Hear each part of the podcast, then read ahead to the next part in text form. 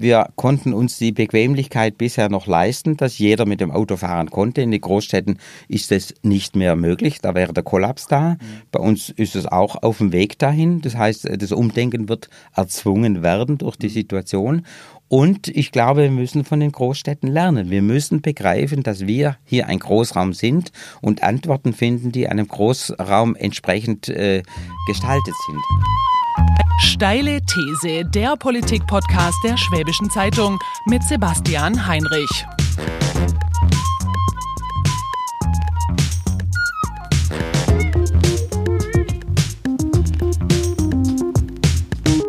Herzlich willkommen zur steilen These. Autos müssen raus aus den Innenstädten. Das ist die steile These, die mein heutiger Gast mitgebracht hat zu unserem Podcast. Dieter Havran ist pensionierter Allgemeinarzt in Ravensburg, ist Künstler, bildender Künstler und er ist Vorsitzender des Forums Altstadt Ravensburg. Herr Havran, herzlich willkommen. Hallo. Herr Havran, warum ich Sie eingeladen habe, das liegt vor allem an einem Artikel, den ich Ende November bei uns in der Schwäbischen Zeitung gelesen habe. Und dort haben Sie ganz kurz zusammengefasst gefordert, in Ihrer Funktion als Vorsitzender des Forums Altstadt Ravensburg, den Kuppelnau-Parkplatz, das ist für alle, die nicht in Ravensburg und Umgebung wohnen, ein sehr wichtiger und sehr, sehr eng beparkter Parkplatz am Rande der Altstadt von Ravensburg. Sie haben vorgeschlagen, diesen Kuppelnau-Parkplatz stilllegen zu lassen und daraus einen Park zu machen, ihn zu begrünen. Und ähm, dieser Vorschlag ist auf, ähm, soll man sagen, ist, ist, also der Artikel dazu, das kann man ja bei uns online immer gut sehen, ist sehr stark gelesen worden, sehr hitzig diskutiert worden. Es gab dann unter anderem auch eine, eine Leserumfrage unter diesem Artikel.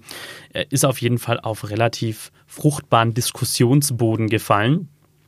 Und deswegen habe ich Sie eingeladen, Sie, Sie gefragt, ob Sie mit mir über das Thema streiten möchten. Und das werden wir jetzt tun.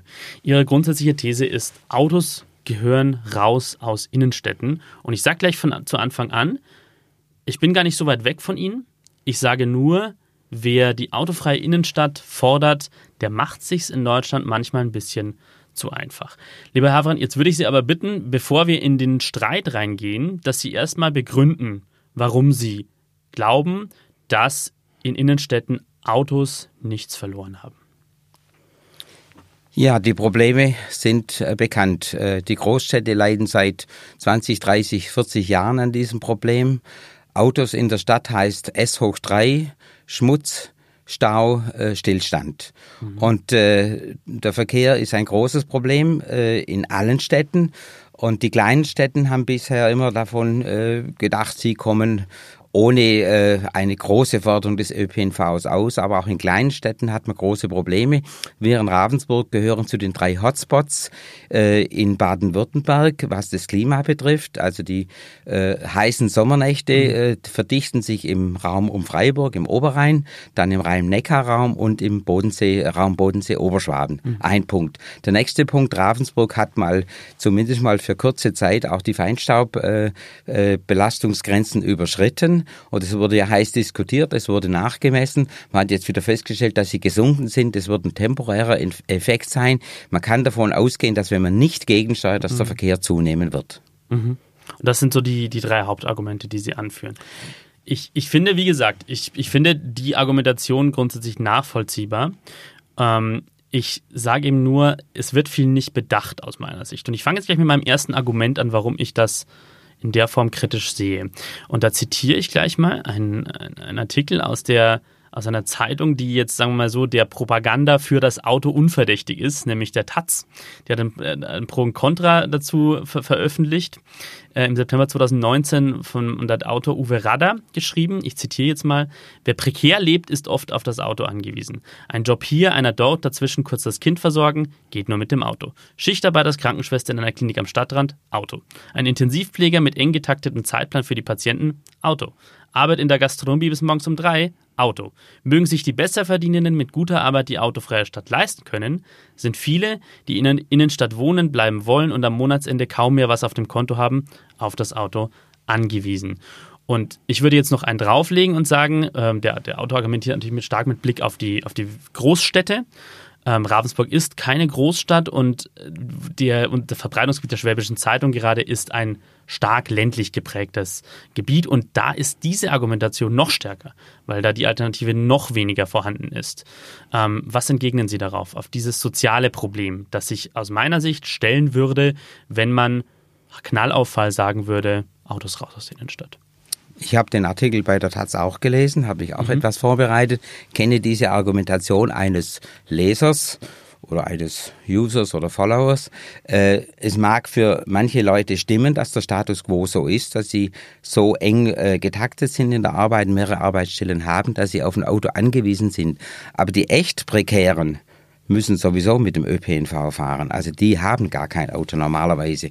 Was das Thema Großstadt betrifft, wir sind, wenn ich jetzt die Entwicklung anschaue, und man kann eigentlich sagen, dass wir auf dem Weg sind, im Schussental eine Großstadt zu werden. Wir haben Ravensburg mhm. mit 50.000 Einwohnern, Weingarten mit 25.000, dann Beint, äh, Eschach, Oberhofen und es gibt zunehmend eine äh, Zersiedlung bis zum Bodenseeraum. Wir sind, wenn man Friedrichshafen dazu nimmt, und wir müssen uns als Großraum äh, sehen, denn die Distanzen nach Friedrichshafen sind 25 Kilometer, entspricht eigentlich einer Großstadt. Wir haben eine Situation wie in einer Großstadt demnächst. Wir sind gut 100.000, wenn wir das alle zusammenrechnen. Mhm. Und wir müssen diese Thema des Verkehrs in einem Verbund annehmen. Es kann nicht mehr jede Stadt nur für sich denken, sondern wir müssen, so wie im Gemeindeverband Mittlerer Schuss, Sachsental, auch die Region, wie es bei der BOB-Bahn ja schon funktioniert, mit dazu nehmen und vorausdenken.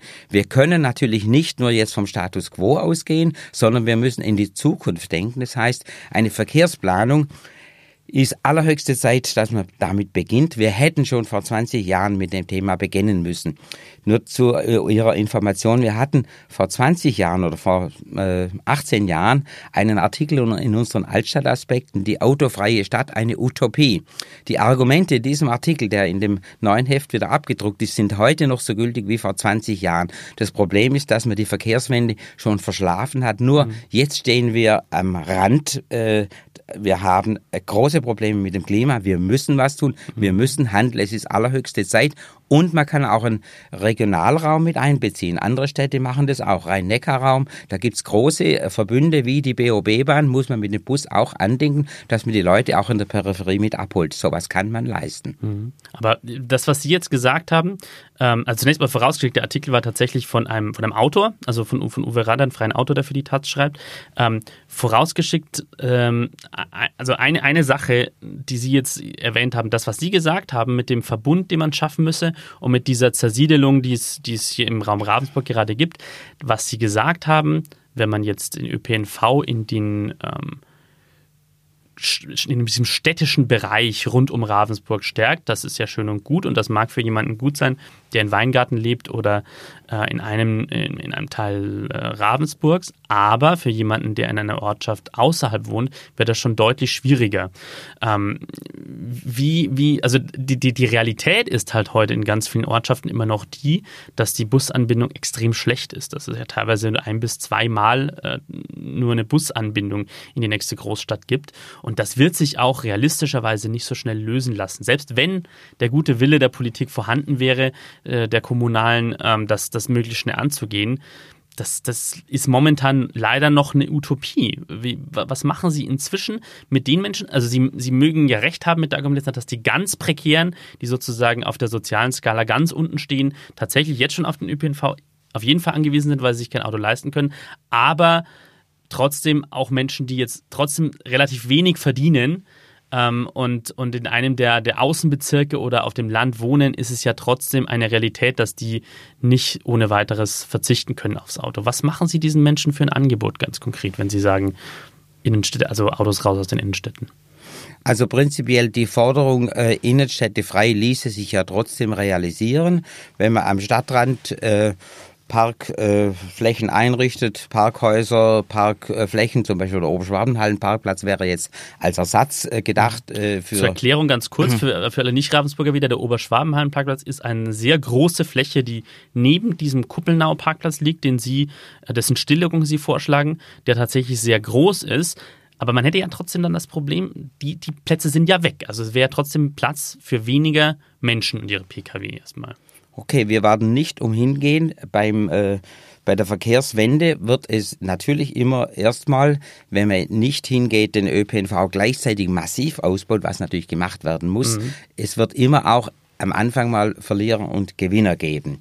Das ist ganz klar. Es, man kann nicht äh, äh für alle jetzt gleich sofort eine optimale mhm. Lösung mhm. finden. Es gibt Übergangszeit, es gibt immer Anpassungsprobleme in der Zeit, aber es wäre, erste Forderung wäre natürlich mal ein Verbund, ein Euro-Ticket in mhm. der Region. 365 Euro, so in Wien, was viele andere Stände, äh, Städte machen. Nur natürlich, äh, Erfahrungen haben gezeigt, dass die Tarifstruktur alleine noch nichts nützt. Natürlich bessere Taktung. Das heißt, das ganze Geld, was man jetzt investiert in Straßenbau oder in die Folgen äh, äh, des Verkehrs, Luftbelastung, äh, äh, Umgehungsstraßen bauen, Autobahnen, das ist ja unheimlich viel Geld, was da reingesteckt wird. Wenn man dieses Geld in die Förderung des ÖPNVs massiv reinstecken würde, würde sich das rechnen. Da sind sich ja alle Verkehrsplaner einig, dass, äh, dass das besser funktioniert. Große Städte machen das übrigens. Singapur, ich meine, man kann uns jetzt nicht mit Singapur vergleichen. Singapur hat eingeführt, ab sofort, äh, war jetzt glaube ich im Dezember, kurz vor Weihnachten, äh, dass jeder, der ein neues Auto zulassen will, kann es nur machen, wenn ein altes abgemeldet ist. Die regulieren das natürlich jetzt über äh, finanzielle Teile. Da ist es tatsächlich so, dass nur noch die ganz Reichen sich ein Auto leisten können, weil die Beiträge so hoch sind. Ich wollte nur sagen, es gibt Richtungen, in die man steuern kann. Natürlich muss man gleichzeitig den ÖPNV ausbauen. In Singapur haben sie als Lösung angeboten, äh, gibt es auch Stau im ÖPNV. Wenn jemand zum Beispiel die Stauzeit meidet, bietet ihm die Stadt an, er kann einen Trink zum Beispiel ja. einnehmen. Es gibt intelligente Lösungen für die Region. Hier wäre wahrscheinlich in der Zukunft, was auch Professor Ertl aus der Region vorschlägt, äh, wenn das autonome Fahren kommt, in, sagen wir mal, zehn Jahren vielleicht, eine Möglichkeit, dass es auch so äh, selbstgesteuerte, autonom fahrende Rufbusse gibt, dass Leute, mhm. die in der Peripherie sind, die Rufbusse anfordern können und das Computersystem rechnet aus, wo er Leute abholen kann. Mhm. Natürlich sind das alles Zukunftsvisionen. Zwischenzeitlich wäre Lösung Parkflächen außen ausweichen, kleiner Elektrobus in die City, das wäre die Zwischenlösung bis dahin, bis der ÖPNV mhm. massiv äh, verändert wäre. Jetzt haben Sie das Beispiel Singapur angesprochen. Ich habe das, ähm, dieses Hörfunk, den Hörfunkbeitrag auch gehört, den Sie ansprechen. Das ist von, von den Kollegen von, vom Bayerischen Rundfunk äh, gesendet worden zu Notizen aus aller Welt, das ein Korrespondent berichtet hat. Singapur hat jetzt einen wesentlichen Unterschied zu, zu Deutschland, nämlich dass es keine Demokratie ist in unserem Verständnis. Also da wird die Regierung de facto nicht ausgetauscht und sowas wie Bürgerbeteiligung und, ähm, und kommunale Selbstbestimmung gibt es in Singapur natürlich nicht nicht. Worauf ich hinaus will, in Deutschland ist sowas natürlich verbunden damit, dass man Kompromisse schließen muss, dass man die Bürger mitnehmen will, weil sie sonst auf die Barrikaden gehen, wie das in der Demokratie nun mal ist.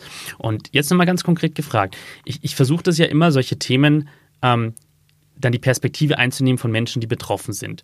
Und derjenige, der jetzt heute, wie gesagt, sagen wir mal, wenn wir auf Ravensburg treffen, sagen wir mal, der wohnt in Grünkraut. Ja, das ist ein, das liegt so acht Kilometer außerhalb von Ravensburg, ist ein sehr schöner ländlicher Ort, äh, nicht allzu weit weg, aber jemand, der dort wohnt, ähm, der braucht für seine täglichen Besorgungen und teilweise auch für den Weg in die Arbeit, gerade wenn er jetzt in einem Job arbeitet, der eben nicht vielleicht in den Randzeiten, sage ich mal so sieben bis 18 Uhr stattfindet, dann kommt er schlecht weg vom Auto, weil er einfach darauf angewiesen ist. Und wenn dieser Mensch jetzt ihre Vision hört, auch wenn er vielleicht sagt, ja, Umweltschutz ist natürlich was Gutes, finde ich auch gut, aber wie soll ich morgen jetzt vielleicht zu meinem Schichtdienst am, im Krankenhaus kommen? Was sagen Sie dem? Was sagen Sie diesen Menschen?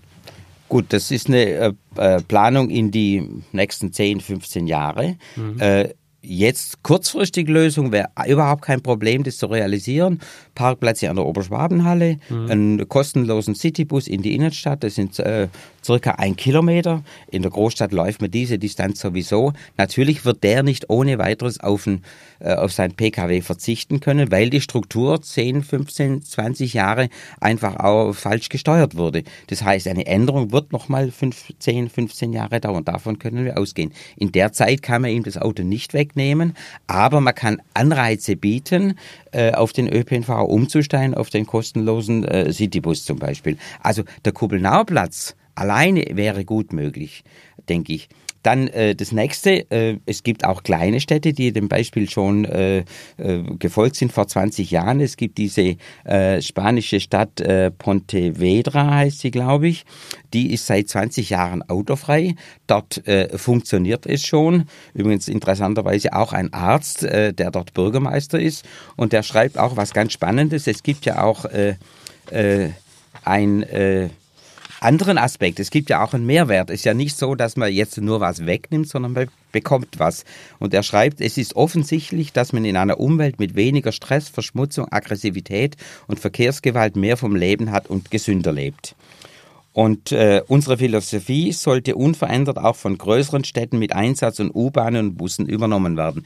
Also das heißt, die Kleinstadt mit 80.000 Einwohnern äh, ist sogar jetzt Modell für Paris. Die Bürgermeisterin äh, äh, Hidalgo von Paris äh, hat extra äh, Pontevedra besucht und möchte aus den Bereichen lernen. Also prinzipiell muss man sich auf den Weg machen, dass mhm. wir ad hoc eine Lösung haben, die morgen für den äh, äh, einzeln in die Stadt fahrenden äh, Arbeitnehmer, der in Ravensburg arbeitet, eine Lösung gibt, die wird es nicht geben. Das heißt, von einer guten Idee bis zum Umsetzen, ich war schon vor 30 Jahren für eine Baumschutzsatzung, es hat in Ravensburg leider, muss ich sagen, 30 Jahre gedauert.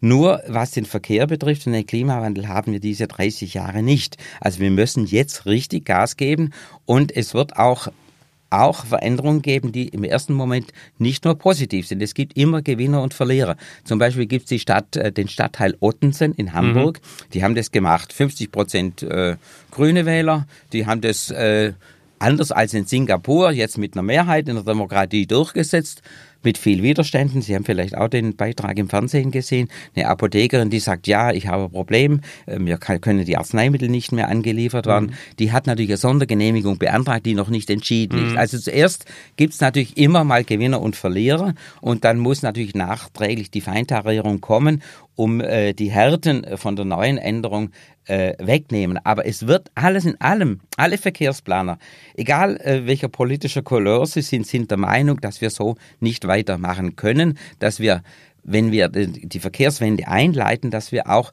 große Gewinner haben, dass die Mehrheit die Gewinner sein werden. Mhm. Herr Havran, über die Frage, wie man dafür Mehrheiten schaffen äh, soll, für die Idee würde ich gerne weiter mit Ihnen streiten danach. Jetzt machen wir erstmal ein bisschen Werbung.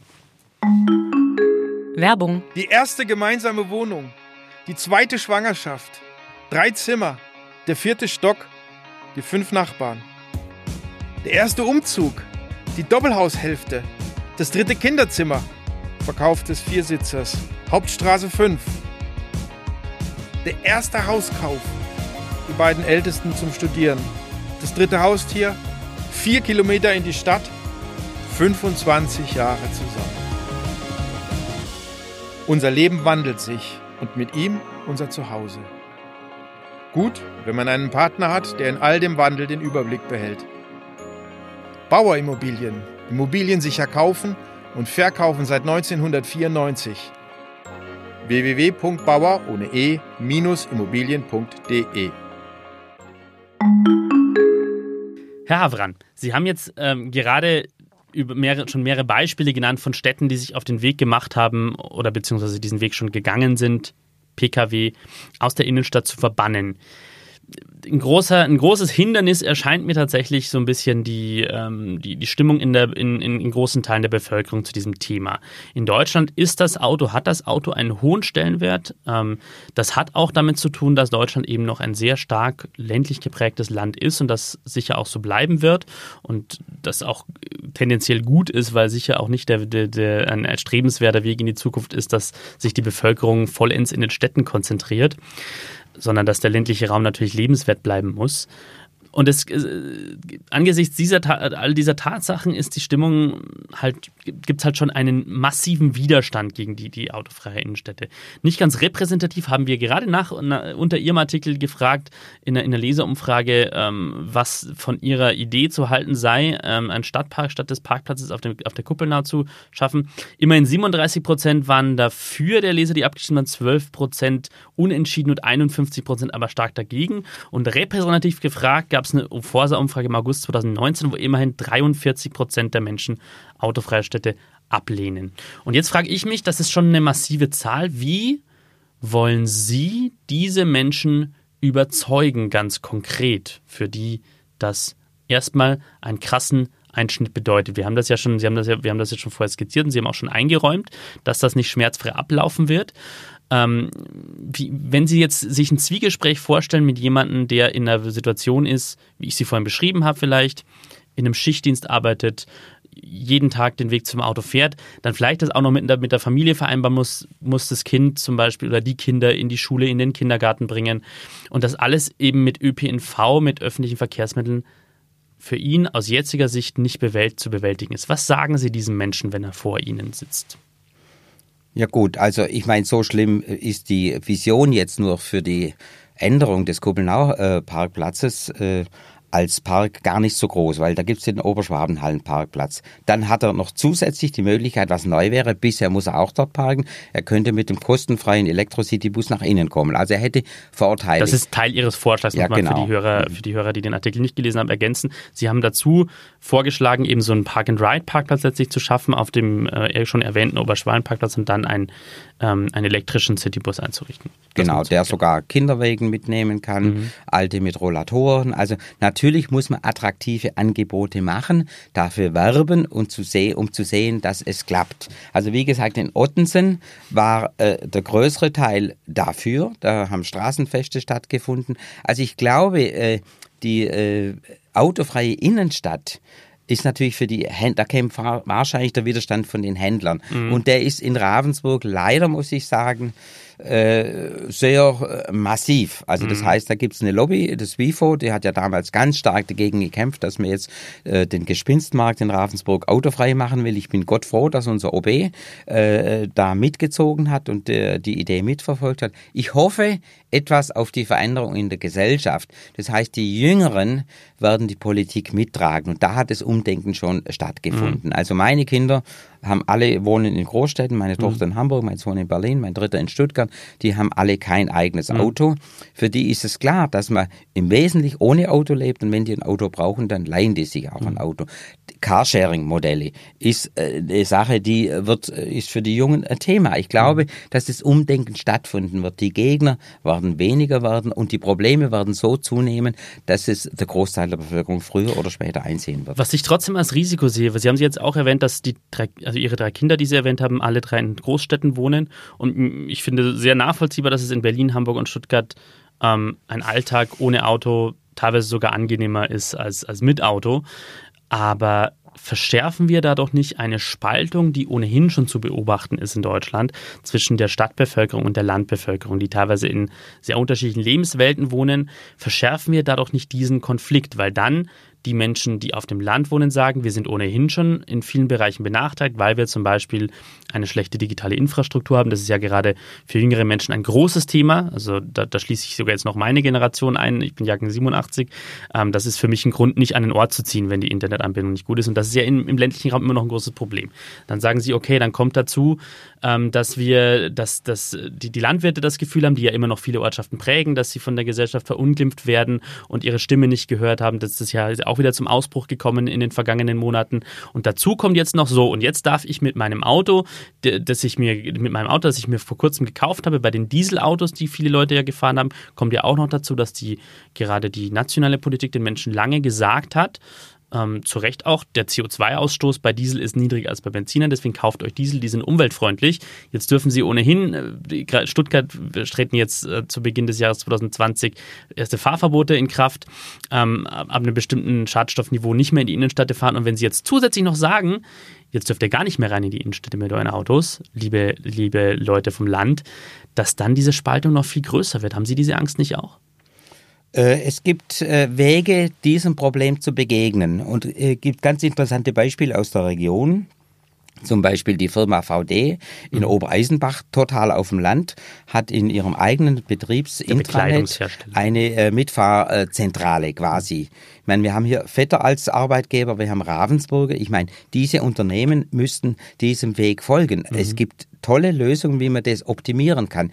Wie ist es denn heute? wenn ich jetzt mit dem Fahrrad, ich bin auch zwei Jahre im letzten äh, Abschnitt meines Berufslebens noch ins Krankenhaus nach Weingarten gefahren mhm. mit dem Fahrrad, neben der, äh, der großen vierspurigen Straße 90 Prozent der Autos waren mit einer Person besetzt. Mhm. Also diese Entwicklung kann man auch intelligente Modelle mhm. jetzt schon ohne großen mhm. Aufwand entgegensetzen, um da eine bessere äh, Vernetzung hinzukriegen, dass die vom Land auch in die Stadt kommen und umgekehrt wieder aufs Land zurück. Da gibt's heute in der digitalen Welt gibt's Möglichkeiten, dem zu begegnen, ohne dass es richtige Härten gibt. Mhm. Das heißt, Sie würden im Endeffekt vorschlagen, jetzt nicht einen harten Cut unbedingt zu machen beim Individualverkehr, sondern zu sagen, den Individualverkehr, der nach wie vor nötig ist, um zum Beispiel Menschen ähm, aus ländlichen Regionen in die Städte zu bringen, so zu so rational zu gestalten, dass er weniger wird.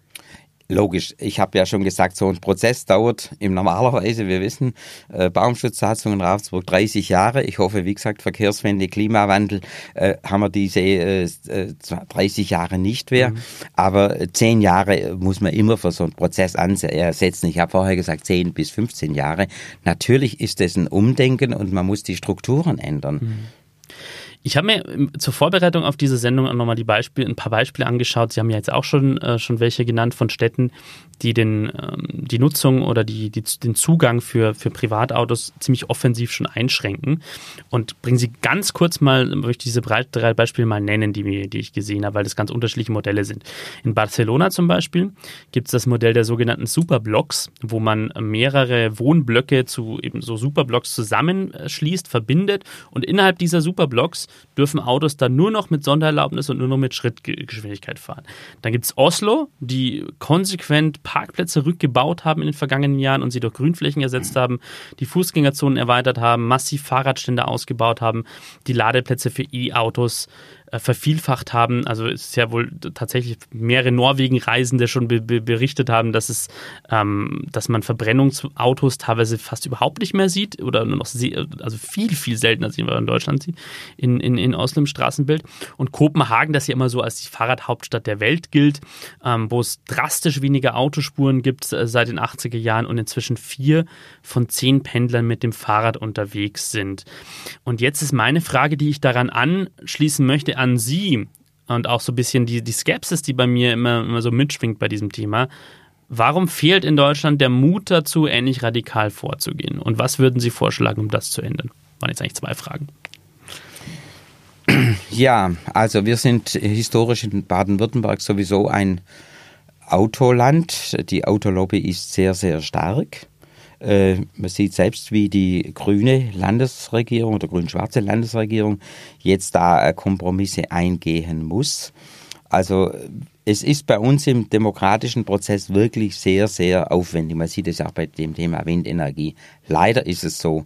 Und trotzdem glaube ich noch an einen Bewusstseinswandel. Ich hm. glaube, ich hoffe, wie gesagt, auf die jüngere Generation. Und äh, die Betroffenheit wird so stark werden, jeder klagt ja jetzt über irgendwas, eine Straße, einen Flugverkehr und so weiter. Und bei dem Alt, bei dieser Diskrepanz, wenn man sieht, äh, wie die Belastung einerseits zunimmt und man selber dazu beiträgt, trägt, wird irgendwann das Umdenken schon stattfinden. Ich glaube, wir sind schon an der Schwelle in diesem Punkt.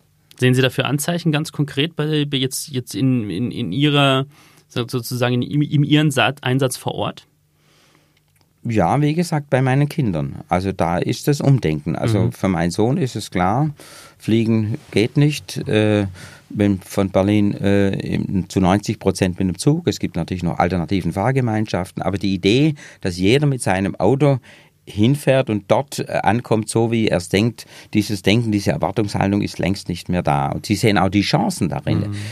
Es ist ja auch so, dass man auf den Straßen, auf den Autobahnen kann man ja auch nicht mehr so entspannt fahren wie vor 30 Jahren. Das heißt also, man kommt überall in Staus. Also die Probleme nehmen derart zu, dass das, äh, das Umdenken äh, fast schon erzwungen wird.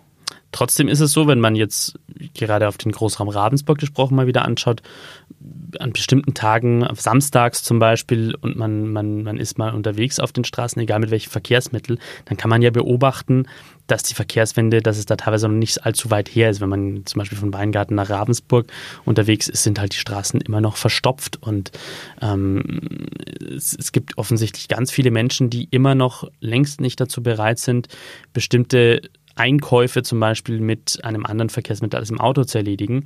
Und wenn man dann auch noch sieht, wie jetzt gerade große Baumärkte oder große Supermärkte immer noch vollkommen auf das Auto ausgerichtet sind, dass da Menschen hinfahren, mit dem Auto den Kofferraum aufmachen und ihre Einkäufe da reinpacken, dann fällt es mir einfach schwer, zu, zu diesen, diesen schnellen Wandel zu sehen, weil einfach so viele Dinge in Deutschland auch so autozentriert sind. Das ist irgendwie meine große Skepsis, wie stark das einfach mit dem Alltag der Menschen vereinbar ist unter diesen Voraussetzungen. Ja, wir konnten uns die Bequemlichkeit bisher noch leisten, dass jeder mit dem Auto fahren konnte. In den Großstädten ist es nicht mehr möglich. Da wäre der Kollaps da. Mhm. Bei uns ist es auch auf dem Weg dahin. Das heißt, das Umdenken wird erzwungen werden durch die mhm. Situation. Und ich glaube, wir müssen von den Großstädten lernen. Wir müssen begreifen, dass wir hier ein Großraum sind und Antworten finden, die einem Großraum entsprechend äh, gestaltet sind. Mhm ich meine, es gibt, äh, es gibt die Möglichkeit bei Baumärkten, äh, man kann äh, Elektro-Trikes, äh, da gibt es ja viele Modelle zwischenzeitlich. Wie gesagt, Radverkehr haben wir viel zu wenig bisher angesprochen. Mhm. Da war ich davon ausgegangen, dass es in jedermanns äh, Kopf drin ist, dass die mhm. Stärkung des Radverkehrs natürlich laufen muss. Mhm. Natürlich auch in die Peripherie. Ich meine, es gibt viele, ein, ein Freund von mir, arbeitet in Ravensburg, wohnt in Unterankenreute, ist 50 Jahre, der ist jetzt den ganzen Sommer zu 90 Prozent, seine Frau ist Lehrer hier in mhm. Ravensburg, die wohnen auf dem Land, sagen wir so 10 Kilometer mhm. weg von Ravensburg, sind jeder mit dem E-Bike zu 90 Prozent zur Arbeit in die Stadt mhm. gefahren. Nur dann, wenn ein Auswärtstermin beruflich noch am Bodensee oder so notwendig war, mhm. äh, dann nur mit dem Auto. Also die Wege gibt's und es gibt Vorreiter und es wird Schule machen und es wird nicht gehen, wenn man nicht gleichzeitig ÖPNV massiv stärkt, also erste Regel, und zweitens dem Auto, dem Individualverkehr, den Raum wegnimmt. Mhm. Diese zwei Schritte müssen natürlich parallel mhm. passieren. Was sagen Sie, Sie, zu dem Argument, das aus meiner Sicht auch nicht von der Hand zu, zu wischen ist? Sie haben gerade davon gesprochen, Autoland Baden-Württemberg, und das wird ja teilweise so ein bisschen mit einem negativen Unterton immer erwähnt. Aber Fakt ist natürlich auch, das Auto hat einfach eine ganz, ganz massive wirtschaftliche Bedeutung. Also der ganze Süden Deutschlands und Baden-Württemberg ist, sowohl Baden-Württemberg als auch Bayern ist wirtschaftlich massiv von dem Auto abhängig. Nicht nur in den, in den Fabriken selbst, jetzt von Mercedes zum Beispiel rund um Stuttgart, sondern auch in der ganzen Zulieferindustrie, die ja gerade hier in unserer Region auch sehr stark ist. Ähm, und wenn man das Auto sozusagen den Menschen abspenstig macht, setzt man natürlich einen großen, eine große Zahl an Arbeitsplätzen aufs Spiel. Was sagen Sie zu diesen Bedenken? Und jetzt vielleicht gerade denken Sie mal wieder an jemanden, der bei so einem Zulieferbetrieb arbeitet und der dieses Argument vorbringt und aus meiner Sicht ja durchaus zu Recht vorbringt. Was sagen Sie dem? Es gibt ja, ich meine, das betrifft die Landes- und Bundespolitik. Ich meine, meine Forderung war ja jetzt hier mhm. ganz auch regional bezogen. Aber, aber sie trägt ja dazu bei. Gibt, also das, was, es gibt was natürlich passiert, auch Konzepte, äh, wie man die Arbeitsplätze umstrukturieren kann. Äh, das heißt, man muss die Weichen jetzt stellen. Es wird ja äh, der deutschen Autoindustrie vorgeworfen, dass sie viel zu spät auf die Elektromobilität mhm. eigentlich umgestellt hat, weil sie so starr war. Das heißt, hier ist eine Mobilität des Denkens angefragt. Ich vertraue schon etwas auf das schwäbische Unternehmertum, dass die so findig sind mhm. und sich neue Märkte auch erarbeiten und äh, entwickeln. Also da gibt es ja viele Dinge. Wenn man jetzt nur überlegt, äh, jetzt äh, die äh, Nachbau Euro 4 Diesel umrüsten. Äh, da gab es ja bereits schwäbische Entwickler, die hatten eine Idee, wie man ein Diesel erst von Euro 4 zu Euro 6 umwandeln könnte. Mhm. Nur die Politik hat die Weichen nicht gestellt. Das heißt, mhm. die äh, Firmen und die Unternehmen, da habe ich mehr Vertrauen im Moment als in die Politik. Dass die mehr Innovation mhm. und mehr Mut mhm. beweisen in dem ja. Bereich als die Politik. Wobei natürlich immer die Frage ist, wie, ja, wie, wie stark setzt die, also wie, wie stark lenkt die Politik das Ganze, wie stark setzt sie Vorgaben um. Ähm, und ähm, was mir bei dem Thema immer noch, ähm, sie hat, also um, das, um, bei dem wirtschaftlichen Thema zu bleiben, ähm, sie hatten jetzt schon für Ravensburg erwähnt, Handwerker oder Geschäftsleute, ähm, die, die sehr kritisch sind, was das Thema autofreie Innenstadt angeht. Ähm, es ist ja im Südwesten, so Stuttgart, prescht da, prescht da gerade sehr stark voran mit dem grünen Oberbürgermeister Fritz Kuhn. Der hat ja die Vision formuliert, auch nochmal in diesem Jahr innerhalb des Cityrings in Stuttgart, also ein ziemlich großer Bereich, den ebenfalls autofrei zu gestalten bis 2030. Und da jetzt zitiere ich jetzt von den Kollegen des SWR, die äh, Oktober 2019 ähm, darüber berichtet haben, über die Reaktionen auf diese Vision. Und da zitiere ich jetzt eben und sage die, die Reaktion der Handwerker. Der Handelsverband Baden-Württemberg sagt gegenüber dem SWR, die Innenstadt würde an Attraktivität verlieren und veröden, wenn sie schlecht erreichbar wäre. Die Handwerkskammer und die Industrie- und Handelskammer der Region Stuttgart wollen, dass sowohl Handwerker als auch Serviceunternehmen weiterhin gut in die Stadt kommen können. Zum Auto gäbe es dazu aktuell keine Alternative. Vielen Kunden, viele Kunden, so die IHK, seien auf das Auto angewiesen und wollten oder könnten ihre Einkäufe nicht mit dem Nahverkehr transportieren.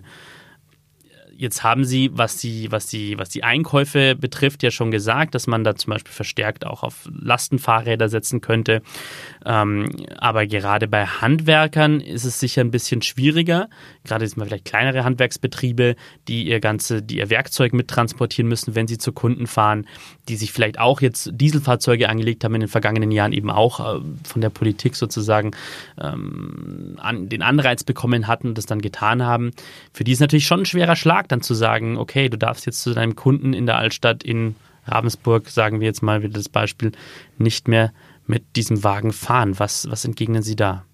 Also die, äh, der Begriff der autofreien Innenstadt ist insofern ja eigentlich nicht ganz richtig. Also mhm. alle, es gibt nach wie vor die, auch in Pontevedra, es gibt Leute, die reinfahren können müssen. Also es wird nach wie vor reinfahren dürfen in eine autofreie Stadt. Natürlich der Sanka, die, die Feuerwehr, äh, dann wird dieser Kreis sukzessiv erweitert werden.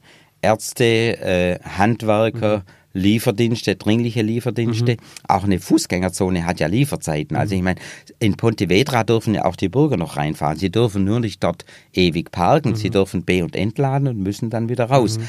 Diese Regelung kann man natürlich machen. Also die echte autofreie Innenstadt, die wird es nie geben. Also mhm. solange wir das Auto als Mobil haben, egal ob es ein Elektromobil ist oder ein Verbrennungsmotor. Also um das vielleicht deutlich zu machen. Und wenn man jetzt in Ravensburg die Ausdehnung anguckt, wovon wir sprechen, also wir sprechen von einem Bezirk äh, vom Kornhaus bis zum äh, Frauentorturm, das ist rund nicht mal ganz ein Kilometer. Das mhm. heißt also in, in, in der Nord-Süd-Ausrichtung, in der Ost-West-Ausrichtung äh, entsprechen. Das heißt ein kleiner Bezirk. Also ich bin ja auch dafür, dass die Busse raus sollen. Äh, meine Meinung ist, dass man auch einen kostenlosen Elektro-City-Bus niederflurig für äh, ältere, gehbehinderte innerhalb Kinderwagen der innerhalb, mhm. der wird auch noch drin sein. Also das heißt, das, was rein muss, ist schon Belastung genug. Mhm. Und die Anwohner, ich bin übrigens auch Anwohner in der Altstadt, ich wir hatten drei Kinder, die mussten wir, wenn man auf dem Fest war, die waren eingeschlafen, hat man schlafend aus dem Auto geladen und hochgetragen in die Wohnung, da muss man natürlich reinfahren können. Mhm. Nur es ist nicht selbstverständlich, dass die wertvollen Flächen in der mhm. Innenstadt nur durch Autos zugestellt sind. Mhm. Also ich bin gerne bereit, mein Auto außerhalb abzustellen. Ich habe übrigens noch ein mhm. Auto, äh, habe mir vor vier Wochen einen Fahrradanhänger gekauft, mache jetzt die meisten Einkäufe mit dem Fahrrad. Also da bin ich auch auf dem Weg, mich umzustellen. Mhm. Und ich bin immerhin schon 65. Also das heißt, wenn ich das schon kann, dann können die Jungen das früher oder später erst recht. Mhm. Herr Avran, ich würde noch, bevor wir in den letzten Teil der Diskussion gehen, nochmal zur Werbung schalten. Werbung. Bicicli. La bicicletta. Velocipede. Le vélo. Head feet. La bicicletta. Ovai bicycle. The bike. Bicyclette. Der Roschgeppel. Dein Fahrrad trägt viele Namen. Und dein Fahrrad hat Freunde. Bei den Fahrradprofis in Ravensburg und Biberach.